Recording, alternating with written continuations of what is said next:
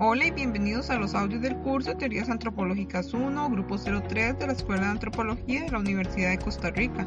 El audio de hoy aborda los contenidos de la presentación Unidad Cultural y Cronología, la arqueología cultural entre 1900 y 1940, correspondiente a la Unidad 5, sobre la historia cultural, el particularismo histórico y la cultura y personalidad. Les recuerdo que el formato de audios tiene como propósito permitirles mantenerse al día con los contenidos de la clase sin necesidad de estar conectados a una computadora.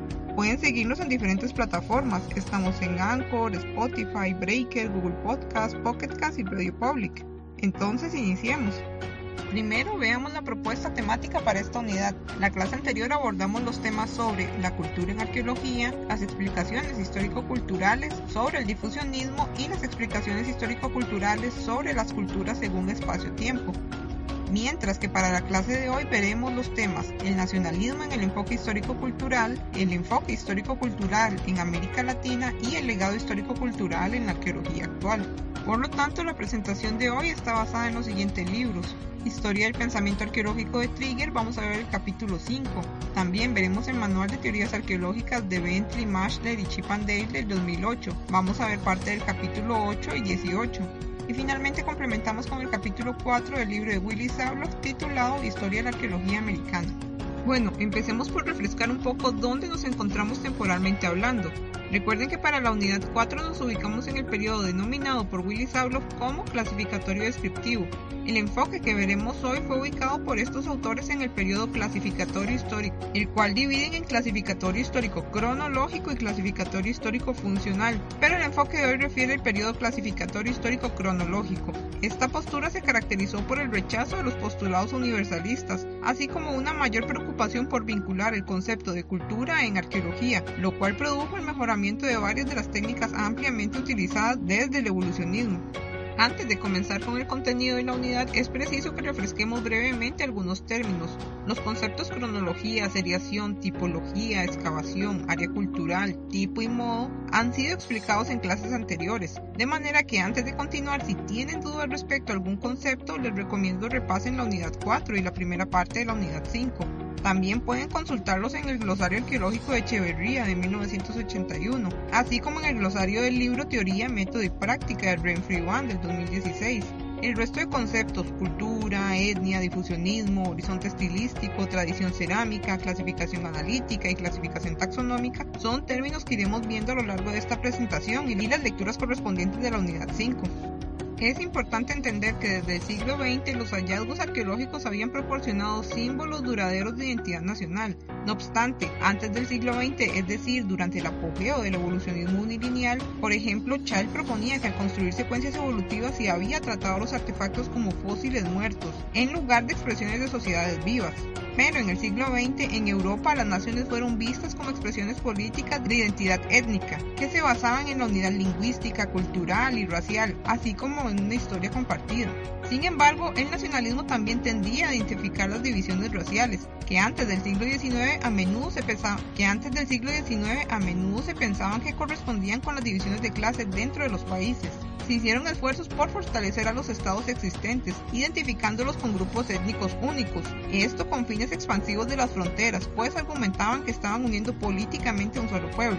Por ejemplo, Trigger menciona que Cocina también consideró la arqueología como el establecimiento de un derecho histórico al territorio, es decir, toda zona geográfica que presentara evidencia de artefactos alemanes, por ejemplo, se reclamaba o declaraba como un territorio alemán. Por otra parte, en América Latina, Guénico explica que a diferencia de los estados-nación europeos, el mestizo no fue una raza histórica unitaria desenterrada de tiempos inmemoria, sino una raza reciente, una mezcla hecha sin ocultar la labor de construcción. Esto debido a que en gran parte de Latinoamérica no hubo ni habría una conciencia mestiza entre los mestizos, ni un discurso mestizo desde los mestizos, como ocurrió en México y Perú. Tampoco hubo un proselitismo político para la identidad mestiza desde la base, es decir, desde los propios mestizos. De modo que si seguimos a Génico, la arqueología fue un caníbal de tiempos pasados, pues la arqueología vinculada con los proyectos nación latinoamericanos desapareció del discurso a las sociedades preeuropeas civilizadas y consecuentemente legitimó la desaparición de los indios, vistos como algo del pasado. Todo esto sentó las bases para un camino de las ideologías mestizas nacionales, ya que la arqueología fue importante para la burguesía mestiza. Esto brindó una nueva temporalidad que vinculó las sociedades precolombinas civilizadas con las sociedades modernas civilizadas. Pero nuevamente es necesario enfatizar que este imaginario desapareció del pasado indígena, esto con el mismo fervor con el cual admiraban la herencia europea. Aquí es importante que retomemos las lecturas de Coladán y Corrales correspondientes a la unidad 3, pues ellos explican que en el caso de Costa Rica el proyecto de Identidad Nación promovió un imaginario de blanquitud y este proyecto fue apoyado por instituciones como el Museo Nacional.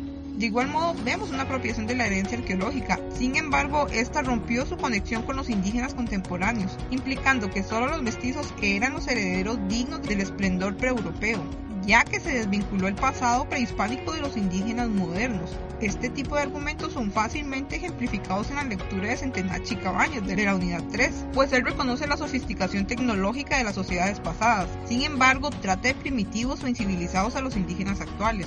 Por lo tanto, vemos que al igual que durante el evolucionismo cultural unilineal del siglo XIX, el enfoque histórico-cultural del siglo XX estuvo estrechamente entrelazado con un proyecto de carácter nacionalista, que excluyó del imaginario nacional a las poblaciones indígenas modernas. No obstante, por lo menos en el caso de Europa, las agendas arqueológicas de promoción étnica y nacionalista fueron desapareciendo después de 1945, ya que según Trigger la creciente cooperación política y económica, así como la mejora gradual de los niveles de vida, resultaron en manipulaciones políticas menos flagrantes de los sentimientos nacionalistas. A pesar de la caída del enfoque nacionalista en la arqueología, es preciso retomar la crítica de Christian Christiansen expuesta en el libro de Trigger. Christiansen ha insistido adecuadamente en la necesidad de que los arqueólogos sean críticos con todos los esfuerzos para manipular los hallazgos arqueológicos, ya que Christiansen insiste que los arqueólogos ejercen su juicio profesional sobre lo que es arqueológicamente posible, y ellos deben procurar un esfuerzo en la medida de lo posible por ser objetos de su diseño y ejecución de proyectos de investigación.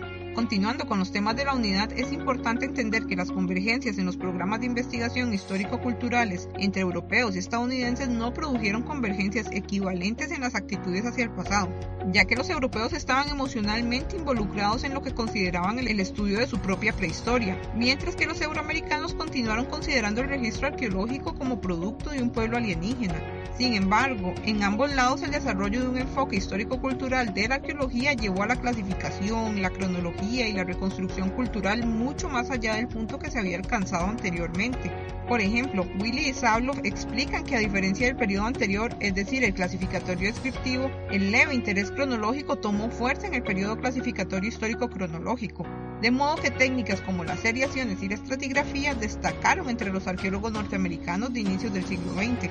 Además, esto se respaldó con el interés por generar síntesis históricas según regiones y áreas, y esto fue una evidente influencia de los enfoques compatibles con la etnología. Recuerden que el vínculo entre etnología y arqueología en Norteamérica fue muy estrecho, tanto que durante el evolucionismo cultural la arqueología fue subordinada a la etnología. No obstante, aunque durante el enfoque histórico-cultural la arqueología retoma su relevancia como ciencia aparte, todavía mantiene una relación metodológica con la etnología. Ejemplo de esto es el artículo de Rouse, quien sugiere que las clasificaciones arqueológicas mantienen una similitud con el proceder clasificatorio en etnología.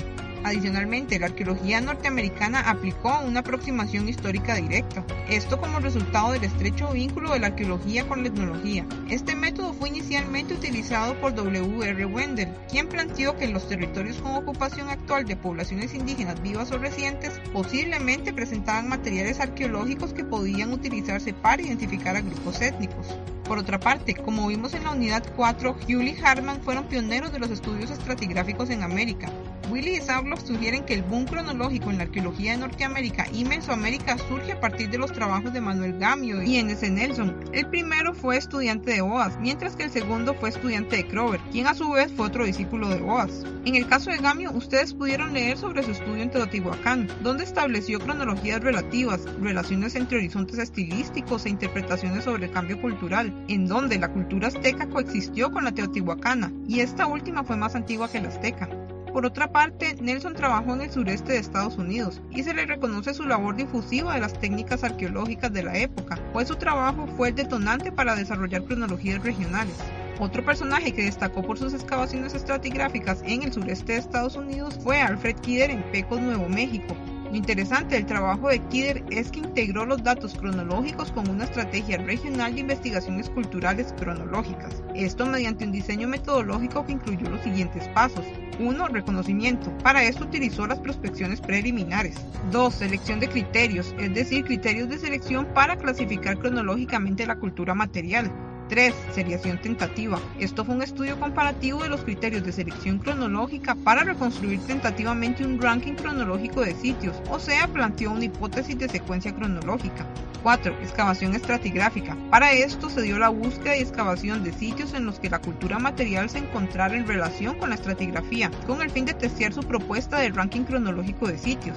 Y finalmente 5. Prospección regional y datación. A la luz de los nuevos hallazgos se realizaron otras prospecciones para identificar nuevos sitios para excavar y clasificar definitivamente los sitios en un ranking cronológico.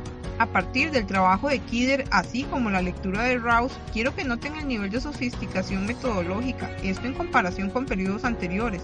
Acá vemos diseños de investigación delimitados en etapas y en conjunto con técnicas respectivas. Por otra parte, Willy y Sabloff nos comentan que las estratigrafías americanas desarrollaron una metodología que priorizó el registro de estratos por métrica, esto en lugar de su carácter natural, es decir, se priorizaron los registros estratigráficos arbitrarios, en donde el arqueólogo remueve los estratos cada 10 o 20 centímetros o X profundidad en centímetros, y esto no necesariamente corresponde al grosor natural del estrato.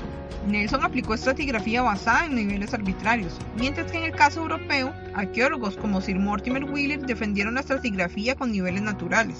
Por otra parte, Willy y Sabloff diferencian entre seriación evolucionista y seriación por similitud. La primera fue desarrollada por los evolucionistas culturales unilineales, mientras que la segunda es propia de los histórico-culturales. Recordemos que la primera fue un préstamo a causa de la interacción con otras disciplinas como la geología y la biología, mientras que la segunda fue una técnica diseñada por arqueólogos para responder preguntas de investigación de índole arqueológico. La arqueología americana destacó por el desarrollo de diferentes técnicas de seriación, por ejemplo las seriaciones por similitud implementadas por Hugh Gamio, o las seriaciones por ocurrencia y similitud aplicadas por Ford. También están las seriaciones por asociación, las seriaciones por frecuencia y las seriaciones por ocurrencia, todas aplicadas en los trabajos de Crover. Las seriaciones por similitudes o asociación podemos verlas en los trabajos de Gamio, en donde a partir de la comparación de restos cerámicos va clasificándolos según similitudes en estilos y cronología, es decir, según procedencia estratigráfica. La seriación por ocurrencia, es decir, por ausencia presencia de materiales, fue una técnica ampliamente aplicada en los trabajos de Thompson, por ejemplo. En la arqueología norteamericana destacó el uso de seriaciones por frecuencia, en donde usualmente se contabilizó la frecuencia porcentual de los tipos cerámicos en diferentes sitios y estratos. Además de las seriaciones, las tipologías también fueron ampliamente utilizadas y mejoradas por los histórico-culturales. Un ejemplo sobresaliente es el trabajo de Samuel Lothrop en su publicación Cerámica de Costa Rica y Nicaragua, aunque el trabajo de Lothrop puede considerarse un estudio transicional entre el periodo clasificatorio descriptivo y el periodo clasificatorio histórico. Esto debido a que Lothrop trabaja con materiales sin contexto u obtenidos por guaqueros o saqueadores, de modo que debió enfocar sus esfuerzos en la descripción de los materiales, ya que no contaba con información contextual a nivel espacial y temporal. Sin embargo, la comparación con tipos cerámicos propios del periodo clásico maya le permitió inferir variables cronológicas de las cerámicas de Costa Rica y Nicaragua. Otro arqueólogo sobresaliente fue H.S. Gladwin, quien trabajó en Arizona con clasificaciones cerámicas del suroeste de Estados Unidos. Las tipologías cerámicas de Gladwin asemejaron las taxonomías biológicas. Por ejemplo, la combinación de tratamientos de la superficie con pintura negra sobre blanco eran considerado un género, mientras que su variación geográfica fue un nombre específico o especie. A pesar de la no muy cercana analogía entre seres vivos y fragmentos cerámicos, la técnica fue acogida debido a las facilidades comparativas a nivel espacial y temporal que ofreció, de manera que permitió inferir respecto a la dispersión de ideas a lo largo del tiempo y en diferentes zonas geográficas. Otro famoso sistema de clasificación fue el método taxonómico del oeste medio, que en inglés se titula Midwestern Taxonomic Method. Fue inicialmente promovido por W.C. McKern. Este método estaba basado en tipologías. La clasificación iniciaba por componentes, es decir, unidades de complejos culturales. Esto era registrado a partir de los artefactos y los rasgos en un sitio arqueológico. Por ejemplo, un componente era un sitio, una estratigrafía o un área de un sitio. Posteriormente los componentes fueron agrupados en FOSI, que eran las categorías más altas y bajas de la escala de clasificación. Luego los FOSI son agrupados en aspectos, luego en fases y después en patrones de un criterio cultural. Y finalmente eran clasificados en bases que permitían diferenciar entre patrones. El método taxonómico de este medio propuso reflejar variables espaciales y culturales mediante la comparación de similitudes en los materiales arqueológicos. Willy y Sablos consideraban que la propuesta de clasificación más refinada en la época fue la elaborada por Irving Rouse en su trabajo Prehistoria en Haití. Aquí vemos la propuesta inicial de tipos y modos cerámicos, la cual pudieron leer en el artículo de la unidad 5. Sin embargo, la lectura que realizaron es un trabajo más tardío de Rouse. Este arqueólogo expuso un procedimiento clasificatorio que se basó en diferentes etapas o pasos. En primer lugar, los artefactos se agrupan según modos, es decir, según el material, ya sea cerámica, piedra, madera, vidrio, etc. Posteriormente se subdividen en modos según técnicas de fabricación, forma, decoración, función y así sucesivamente. El resultado es una serie jerárquica de clases, subclases, etc. Y cada una se compone de artefactos con propiedades físicas, usos y identidades similares, que podían utilizarse como base para inferencias del comportamiento humano. Finalmente, a partir de estas clases se podían definir los tipos, es decir, una serie de atributos que eran compartidos por un grupo de artefactos. Adicionalmente, Rose plantea que para clasificar los componentes culturales históricos se debe categorizar los sitios en lugar de los artefactos, de modo que se agrupan los sitios o unidades ocupacionales en clases, y esto según similitudes y diferencias en su cultura arqueológica. Por lo tanto, en la arqueología americana, la estratigrafía, las seriaciones, las tipologías y las aproximaciones históricas directas fueron las técnicas más comúnmente utilizadas para reconstruir la historia cultural, y todo esto se plasmó en la síntesis por áreas, es decir, las áreas culturales. La práctica de delimitar áreas culturales fue propia del periodo clasificatorio histórico, una de las primeras síntesis de áreas arqueológicas fue la realizada por Max Hull en Perú, esto a partir de estratigrafías ocasionales en combinación con seriaciones y horizontes estilísticos. Además, en la clase pasada mencionamos brevemente el caso de Kirchhoff y su trabajo para delimitar el área cultural mesoamericana, esto a partir de evidencia lingüística, geográfica y cultural. También tenemos el caso de Gordon Willy, quien desarrolló varias clasificaciones de áreas culturales a lo largo del territorio americano, siendo particularmente de nuestro interés su propuesta del área intermedia, ya que comprende parte de lo que sería actualmente el territorio costarricense. A diferencia de Kirchhoff, Willy únicamente se basó en variables geográficas para delimitar el área intermedia. Por lo tanto, posteriormente otros investigadores desarrollaron nuevas propuestas de áreas culturales, por ejemplo, la propuesta más reciente es el área Istmo-Colombiana, la cual fue elaborada por la cual Fonseca y publicada en el 2003 en el trabajo titulado Metalurgia e Identidad Chipcha. Ellos se basan en evidencia arqueológica, así como en datos lingüísticos de los estudios de Adolfo Constenla y en datos genéticos de diferentes investigaciones de Barrantes y compañía. En el caso de la arqueología costarricense es importante destacar la fuerte influencia del enfoque histórico-cultural, tanto desde el siglo XX como en la actualidad, ya que muchos de los trabajos desarrollados durante el siglo XX sentaron las bases de las clasificaciones arqueológicas que utilizamos en el siglo XXI. Un caso sobresaliente fue el trabajo de Jorge Lines, quien fue de los primeros en clasificar culturalmente los materiales arqueológicos a nivel espacial en todo el territorio costarricense. La propuesta que desarrolló Lines delimitó el territorio en tres grandes regiones arqueológicas, la cultura chorotega, ubicada en la región norte del país, la cultura huetar, que predominó en el área central del país, y finalmente la cultura brunca que se localizó en la zona sur de Costa Rica. Si bien la propuesta de Lindes no tiene validez actualmente, esta sentó las bases para clasificaciones más recientes, por ejemplo la propuesta de Oscar Fonseca o de Francisco Corrales. De igual modo, estas clasificaciones tipológicas en grandes áreas culturales fueron acompañadas de seriaciones que permitieron delimitar espacial y temporalmente los materiales arqueológicos del actual territorio costarricense. Entonces, a modo de síntesis, vemos que en el caso americano, durante el periodo clasificatorio histórico cronológico, aunque se dio el interés por entender el pasado desde un enfoque espacio-temporal, las cronologías fueron un fuerte componente metodológico de la época. La estrategia metodológica a nivel de rigurosidad sistemática promovida durante el evolucionismo cultural unilineal continúa en el enfoque histórico-cultural, esto separado de los argumentos universalistas y con un mayor énfasis en la particularidad de las culturas. Además, Trigger explica que la arqueología histórico-cultural tuvo un gran atractivo en varias partes del mundo. Actualmente los grupos étnicos y nacionales continúan tratando de aprender sobre su historia temprana, como un medio para argumentar el orgullo y la solidaridad del grupo a la vez que promueven el desarrollo económico y social. Por esta razón, la arqueología histórico-cultural sigue siendo socialmente atractiva en muchos países. No obstante, los críticos de la postura histórico-cultural señalaron las limitaciones de visualizar la cultura arqueológica como fuente de información a nivel étnico, pues la etnicidad está basada en más rasgos que los artefactos cerámicos. También, la importancia étnica de la cultura arqueológica estaba siendo cuestionada por otros motivos, pues se hizo evidente que no todas las culturas arqueológicas tenían límites claramente definidos. Cuando la variación de la cultura material se produjo a lo largo de líneas o gradientes, las delimitaciones de las culturas arqueológicas podrían ser altamente arbitrarias y subjetivas, y por lo tanto pueden ser manipuladas de acuerdo a las agendas interpretativas. Es así que los arqueólogos ahora reconocen las variaciones de la cultura material teniendo numerosas causas. Algunas de ellas reflejan diferencias temporales, otras diferencias en los entornos ambientales, la disponibilidad de recursos, las tradiciones locales de producción y ornamentación artesanal, los patrones comerciales, la emulación de estatus, la identidad de género, los patrones de matrimonio entre grupos y creencias religiosas, así como muchas más variables. Otra de las críticas hacia la arqueología histórico-cultural es el carácter enfático en la descripción y poco abordaje del objetivo primordial que argumentaban, la tradición histórica de la cultura.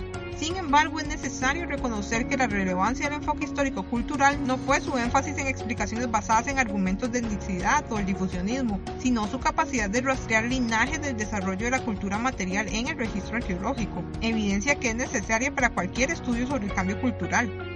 Con esto finalizo la segunda parte del contenido de la unidad 5. Les recuerdo que también pueden consultar los videos y presentaciones de mediación virtual y Google Classroom. Además, en la carpeta compartida de Google Drive tienen a su disposición un folder con materiales adicionales. Quiero recordarles que pueden utilizar las horas consulta mediante el correo electrónico institucional o cualquier otro medio para enviarnos sus dudas e inquietudes respecto a los contenidos del curso.